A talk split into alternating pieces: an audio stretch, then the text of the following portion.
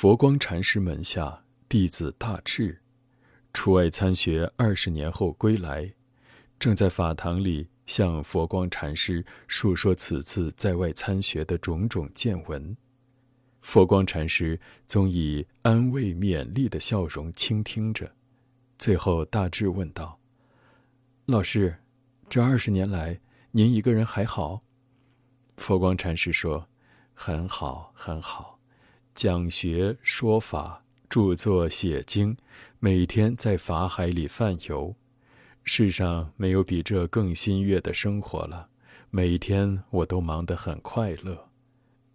大智关心地说道：“老师，应该多一些时间休息。”夜深了，佛光禅师对大智说道：“你休息吧，有话我们以后慢慢谈。”清晨在睡梦中，大智隐隐就听到佛光禅师的禅房里传出阵阵诵经的木鱼声。白天，佛光禅师总不厌其烦地对一批批来礼佛的信众开示、讲说佛法。一回禅堂，不是批阅学僧心得报告，便是拟定信徒的教材。每天总有忙不完的事情。好不容易看到佛光禅师刚与信徒谈话告一段落，大智争取这一空档，抢着问佛光禅师：“老师，分别这二十年来，您每天的生活仍然这么忙着，怎么都不觉得您老了呢？”佛光禅师说：“我没有时间觉得老啊。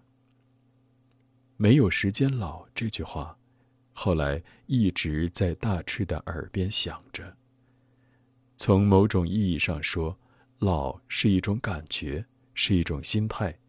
没有时间老，其实就是心中没有老的观念。如果整天在做有意义的事情，就会忙得很充实，自然身心健康。这样一来，从心理上自己就不会觉得老，从形体上也不会显得老。